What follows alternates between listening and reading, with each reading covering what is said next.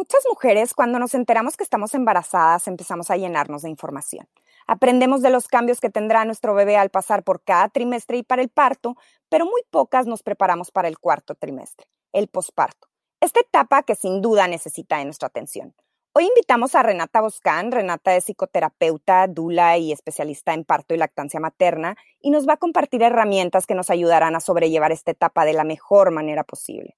Esto es Entre Tantas Madres. Somos tres mejores amigas y como tú estamos entre los hijos, la casa, el trabajo, nuestros traumas, los traumas de las amigas, el ejercicio, la pareja, salir a tomar un vino. ¡Ya! Estamos saturadas de cosas e información. Y lo único que no tenemos es tiempo. En 20 minutos te platicaremos nuestras imperfectas experiencias sobre la maternidad y nuestros invitados nos darán consejos prácticos que nos ayudarán a descifrar el camino para criar humanos sanos y felices. Esto es Entre Tantas Madres. ¿Qué tal? Bienvenidos entre tantas madres a nuestro primer episodio. ¿Cómo están? Hola, hola, pues aquí súper emocionadas de grabar nuestro primer podcast con un tema muy importante y una súper invitada. Hola, ¿qué tal? Aquí con Renata, la verdad, súper feliz y la verdad con ustedes y más que nada porque algo positivo que nos dejó la cuarentena es poder haber empezado este proyecto y, y pues haberlo concretado, ¿no? En todo este tiempo que, que estuvimos encerradas. Y este tema en particular, en lo personal, me encantó y creo que la razón por la que más me encantó es porque tenemos historias contrastantes entre las tres y aparte creo que me abrió los ojos a una realidad que es que yo no me preparé. Creo que ni siquiera sabía que existía esta parte del posparto. Toda mi preparación fue a llegar al día de, a tratar de tener un parto natural, sin epidural. Fui a, a clases de maternidad para que me enseñaran cómo amamantar pero realmente jamás pensé en qué iba a pasar al siguiente día, ¿no? Y, y creo principalmente es porque me considero una persona emocionalmente estable, entonces nunca me entró en la cabeza que tenía que preocuparme por esto. Y pues nada, que un día me encontré con un bebé recién nacido llena de ansiedad, llena de tristeza y de repente llegaba la noche y tenía miedo y lo único que hacía era llorar, ¿no? Y, y fue como, ¿qué está pasando y quién soy yo? No sé si recuerdan que les hablaba y decía, Dios mío, ¿cómo, ¿cómo pueden sentir este mar de emociones, no? Yo no estoy acostumbrada a esto.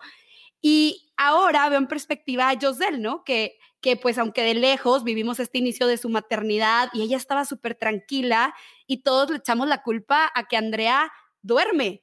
Este, pero realmente ya me doy cuenta que no es que el bebé durmiera, es que Joselle se había preparado, pero pues digo, obviamente la experiencia de Joselle, tú platícanos cómo te fue a ti, porque ahora veo, ¿no? El contraste entre tú y yo.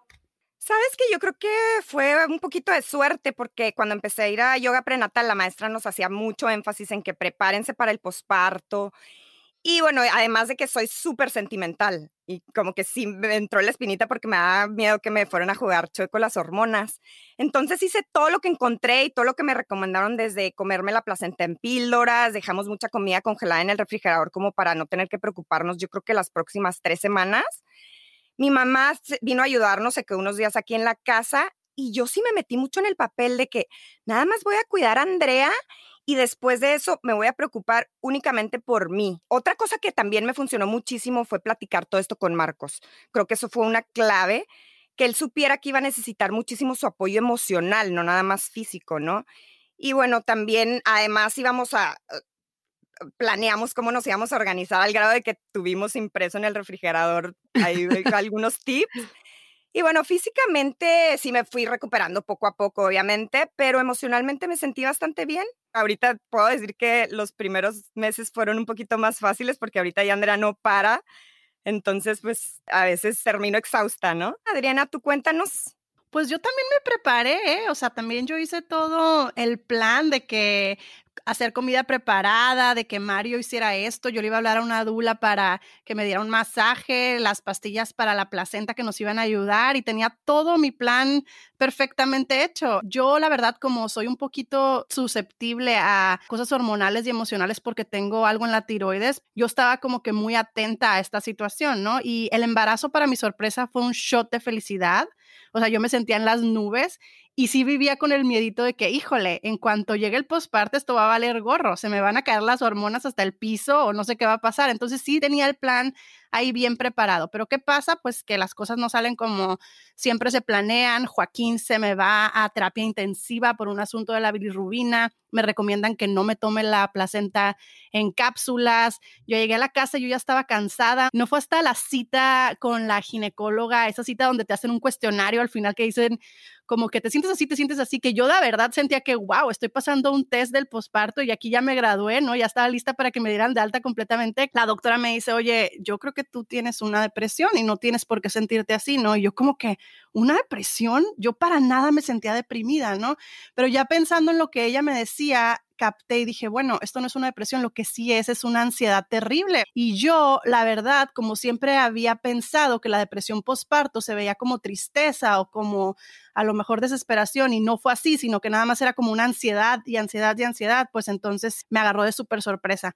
Y todavía más que aparte yo sufría de diastasis recti y de dolor en la pelvis al tener relaciones, entonces pues lo que se supone que es un cuarto trimestre se volvió mucho más de un semestre para mí. Y por eso yo estoy súper agradecida que existe gente como Renata que sabe de estos temas. Como Josel dijo, ah, Renata es una psicoterapeuta que tiene experiencia como dula de posparto y asesora de lactancia. Bienvenida, Renata. Súper felices de tenerte aquí. Qué honor esta invitación para mí, además poder llevar esta información a todas las madres. Este, bueno, es, increíble que estén ustedes aquí haciendo ese trabajo tan bonito y e impulsar pues toda esa conciencia, ¿no? A todas las madres. Bueno, eh, háganme sus preguntas. Yo, yo creo que la primera es simple. ¿Qué es el posparto? O sea, ¿cuáles son los temas más importantes que tenemos que considerar en este llamado cuarto trimestre? Bueno, fíjense, es una etapa muy, muy delicada, vulnerable, porque ocurren cambios importantísimos. Digamos que durante el embarazo la mujer ha experimentado un cambio muy profundo a nivel corporal. Y entonces el posparto, o también se le llama puerperio, es el retorno a la normalidad. Y eso toma en promedio 40 días, como nosotros lo llamamos así. Este, cuarentena. La cuarentena. Este, son seis semanas en donde el útero va a ir de regreso a su tamaño original, que en su estado preembarazo es el tamaño del puño de la mujer y llega a tener ese tamaño enorme, fíjense ustedes. Y cuando él crece, pues él va desplazando muchos órganos, incluso eso que tú tuviste, la diástasis es, es una consecuencia de ese, de ese abultamiento del abdomen y entonces se separan los músculos rectos ¿no? del abdomen. Entonces, claro, todos esos cambios necesitan un ritmo, un tiempo para este, reorganizarse. El cuerpo lo necesita, pero también la mente. Yo creo que una de las cosas más importantes que hay que entender es que la madre renuncia a su identidad anterior. O sea, uno era un ser individual en donde solamente ponía atención a sí mismo y a llevar a cabo sus proyectos y bueno, a cuidarse y de repente, de un día para otro, sales de tu casa siendo dos y llegas siendo tres, regresas a tu casa siendo tres. Entonces, esa incorporación de esta nueva alma en tu, en tu hogar eh, y saber que depende absolutamente de ti eh, eso genera una ansiedad muy, muy grande. ¿Okay? Pero no solamente en el aspecto psicológico, que la mujer este, entiende, bueno, y ahora no tengo libertades o será que no voy a ser igual, sino que, bueno, siempre, siempre es un, es, como una renuncia, como un duelo, ¿ven? a ese mundo anterior y eso toma un buen tiempo. Lo otro es el aspecto fisiológico, que son las hormonas. Justamente cuando se desprende la placenta, al desprenderse, ella arrastra todas las hormonas que mantenían el embarazo, la progesterona, los estrógenos, y entonces comienzan a liberarse nuevas hormonas mientras se equilibra, se estabiliza ese, ese medio hormonal en ese cerebro, pues hay cambios psicológicos y emocionales muy, muy importantes, ¿no? Justamente cuando baja la leche, que es cuando llega a su pico este, la liberación de prolactina, que es la hormona que produce la leche, en ese momento uno siente una gran vulnerabilidad, mucho deseo de llorar, inestabilidad, todo te hace llorar. Este, puedes llorar de felicidad, es como, una, como un carrusel. Uno va de las emociones más este, de felicidad más grande a la desesperación y al, temor y al miedo. Entonces es una etapa súper, súper delicada en donde requerimos mucha contención familiar de la pareja, de la madre, de todo, de que, de que rodee a la parturienta, tiene que estar ahí eh, acunando a ese ser, porque además ella está naciendo en un nuevo rol, ella está naciendo como madre. Así como el bebé siente un gran cambio este, y, siente mucho temor de su vida intrauterina a la vida extrauterina, ese cambio que ocurre ahí con el bebé, igual ocurre con la madre, de la libertad, de la independencia a este, nosotros lo llamamos la díada, a esta unidad indivisible que es la madre con su hijo para el resto de la vida, además, porque el hijo se independiza, corta el cordón, pero las mujeres nos quedamos enganchadas. Por siempre. Por siempre. Entonces es muy importante comprender que, que hay cambios fisiológicos, este, que, que, esas hormonas determinan el comportamiento y que hay cambios físicos también este, por ese cuerpo regresar a, su estado anterior. Que yo siempre le digo a las mamás, porque, entre paréntesis, hay que prepararse para eso, hay que saber qué esperar. Y si a uno le va bastante bien, gracias a Dios, pero la mayoría de las mamás sufren lo que nosotros llamamos el baby blues, que es esa hipersensibilidad. Si eso no se cuida, si no hay contención familiar, si no hay comprensión, si la mamá se estresa por no sentirse comprendida o por no comprenderse a sí misma, entonces el desequilibrio es mayor y ahí sí tiene que entrar algún especialista a este, recetar algunos medicamentos para poder equilibrar la química cerebral, porque lo que es un desajuste. Y Renata, y por ejemplo, ahorita que comentas eso, ¿no? De esta parte en la que ya tiene que entrar un especialista. Yo recuerdo ya en mi segundo embarazo que uno creería ya pasé por el primero, estoy preparada para qué va a pasar. Y al revés, ¿no? O sea, de pronto ya tenía dos bebés. Tenía una bebé de un año, ocho meses y un bebé recién nacido, una bebé celosa. Y, una mamá aparte con este sentimiento de decir, quiero proteger a mi hijo, a mi primer hijo, ¿no? De sentir estos celos y no sé si, no sé, sí, no sé si de pronto hice bien en tener un segundo, si ya estábamos tan establecidos y también con el primero. Y recuerdo haber llegado a pensar de verdad, decir, bueno, y si me subo al carro y voy y me estrello, pero no era un sentimiento como de me quiero morir, ¿eh? O sea, porque nunca lo tuve, pero era como quiero un break, o sea, esto es demasiado y volvemos a lo mismo, no me preparé, igualito que con el primero, tampoco con el segundo. Y entonces ahorita tú que comentas, Renata, ¿en qué momento ya es importante decir, a ver, alto, y necesitas pedir ayuda, ¿no? O sea, ¿qué es normal sentir y en qué momento ya brincas a necesitas ayuda? Ok, yo pienso que siempre necesitas ayuda. Ok, muy bien. Esto, esto, eso está padrísimo que digas, Renata, porque para no sentir que unas estamos como nosotros, a nosotros no nos va a pasar, es como siempre vas a necesitar ayuda, prepárate, ¿no? Prepárate para recibir ayuda. Prepárate para ese escenario de desestabilización de temores, de ansiedades. Lo que te pasó a ti es que, claro, es demasiada carga, entonces tú no quieres vivir eso, tú quieres desaparecer. A mí también me pasó, yo me quería tirar por el balcón en una oportunidad, dije, me tiro y se acabó. Y eso no es que uno tenga, este, sabes, deseos de no vivir, sino que eso ya es demasiado para cargarlo tú sola. Entonces, la clave está en que se comparta con la pareja, que la pareja se involucre muchísimo, y si no es la pareja, cualquier otro familiar que esté muy vinculado emocionalmente, para que se pueda vivir entre varios. Porque el cuidado de un niño, ¿qué es, lo, ¿qué es lo que pasa? La madre presta su cuerpo, pero ese niño viene a la familia, o sea que entre la familia es que se tiene que criar, ¿ok? Entonces es muy importante. Ahora, ustedes me preguntan, ¿en qué momento realmente se necesita ayuda profesional? Bueno, yo diría que hay que darle un chance a, que todo se estabilice. Esas primeras seis semanas va a ser muy inestable todo, eh, pero cuando uno empieza a percibir que la madre no se quiere cuidar a sí misma, que no puede cuidar a su bebé porque su bebé es el reflejo de lo que a ella le está pasando, es como un espejo para ella. Entonces, ahí cuando empieza a rechazar ese niño inmediatamente, uno, ahí sí es verdad que necesitamos ayuda, pero en ambulancia, o sea, completamente asistirla, porque además eso puede desencadenar procesos muy, muy profundos y muy eh, dolorosos. Y porque además se activa la culpa. Imagínense, no solamente lo que uno siente, sino entonces se agrega la culpa porque, ajá, ¿cómo es esto que yo tengo un niño bello, precioso, perfecto y yo me siento tan mal? Entonces empieza a crecer, el monstruo allá adentro. Entonces, sí, es, es, como que los familiares sobre todo deben detectar si hay algún rechazo por ese bebé, si esa madre no quiere levantarse de la cama, si no se, no se quiere cuidar a sí misma. Pero yo creo que todas, en realidad todas las mujeres necesitamos mucha comprensión y saber qué esperar. O sea, que sí es indispensable que haya una preparación previa, saber qué esperar. A mí me parece increíble que todavía hayan cursos que se detienen en el parto. Nosotros, yo, mi curso va casi que orientado desde el primer día a mira lo que va a venir. Lo importante no es el parto, el parto es maravilloso, es una experiencia trascendental, pero lo que viene después es crucial en la vida de la gente. Entonces hay que prepararse para eso, muy, muy importante, tener conciencia de todos esos cambios este, hormonales, emocionales que van a ocurrir, ¿ok? Es así.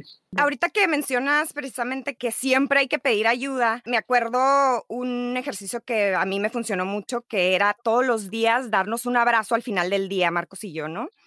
Y aunque estuviéramos bien cansados, Marcos se tuvo que poner una alarma para podernos acordar y era como hacer una conexión rápida, aunque a veces empezara un poquito forzada. Y bueno, fue uno de los tips que nos habían pasado, pero de verdad yo no me imaginaba lo reparador que iba a ser. Era como recordarnos de alguna manera por qué nos habíamos metido en esto, ¿no?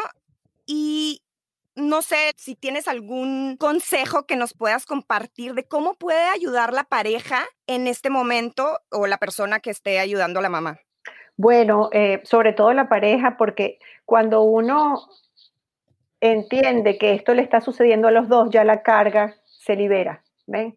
El problema con la mamá es que siente que la responsabilidad es absolutamente de ella, o sea, que es única de ella, y no es así. Entonces, si la pareja se involucra en el cuidado de ese bebé o no tanto en el cuidado del bebé, sino el cuidado de la madre, porque ¿qué pasa? La madre sostiene al bebé y el padre sostiene a la madre. Si eso ocurre, entonces esto se puede transitar de una manera muy liviana, este, muy leve, hay una levedad en esto, ¿ok?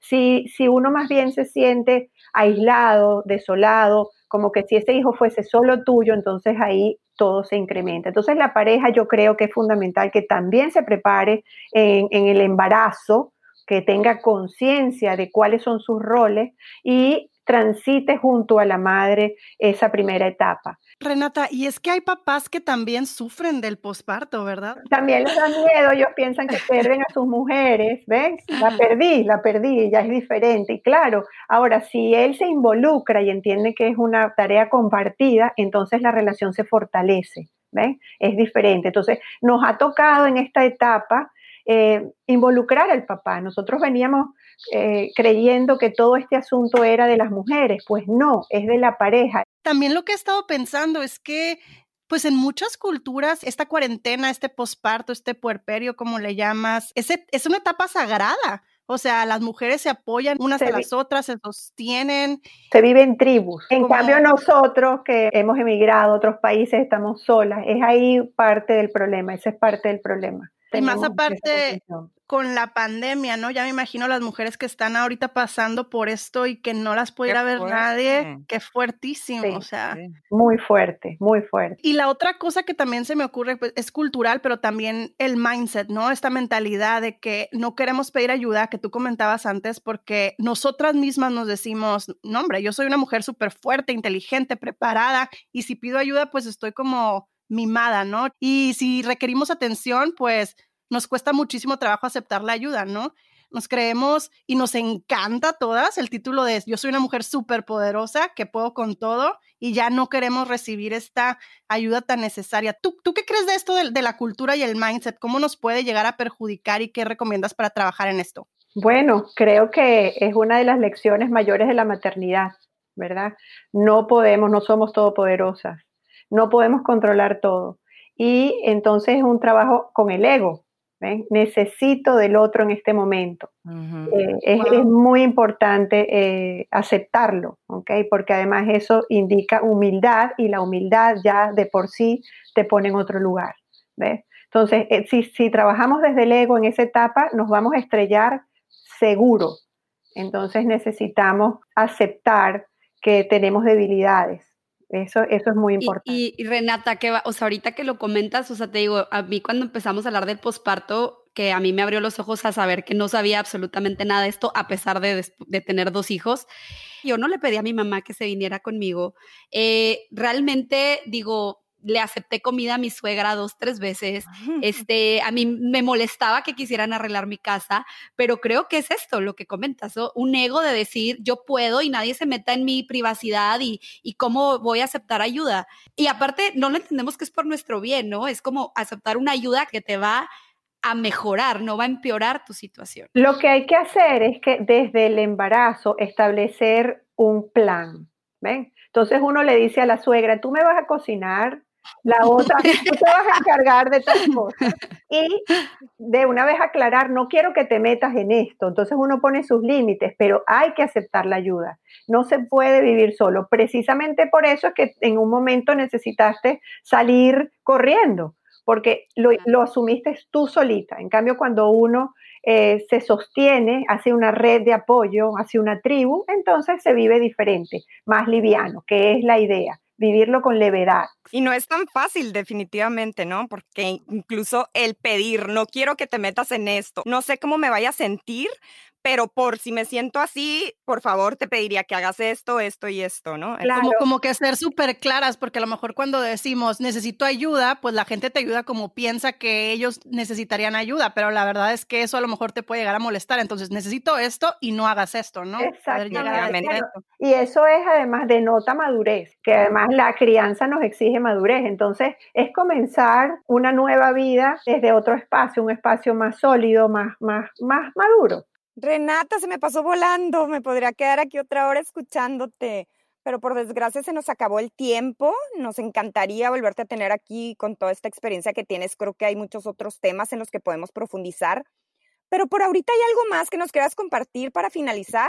Bueno, yo creo que en resumen eh, es la como un poco remarcar, reforzar la idea de que es muy importante prepararse y sobre todo prepararse para que los planes cambien. en el caso de ah, Adriana. Entonces uno se prepara, uno sabe qué esperar y al mismo tiempo uno llega flexible, fluyendo con los cambios, ¿ok? Entonces la preparación es esa, es tener conciencia de todo lo que puede ocurrir y estar abierto con un corazón muy amplio y una mente muy amplia para aceptar esos cambios porque son parte de un aprendizaje que, que es mandatorio para cada quien. Yo creo que la maternidad y sobre todo esa experiencia de parto y posparto es un es como un forjar la personalidad, es una experiencia de aprendizaje muy profunda que nos va a ayudar a ser mejores seres humanos. ¿Ok? Eso es lo que yo le diría, prepárense. Creo que el día de hoy superó mis expectativas, o sea, creo que no nada más me quedo con el conocimiento del posparto, sino con muchas cosas que me vienen a la mente como mamá, que es esto es una tribu, hay que pedir ayuda, no, no, esto no nos, no nos hace débiles, sino tal vez nos hace más fuertes. No tener miedo a sentirnos juzgadas y a sentir que si nos ponemos como prioridad es malo.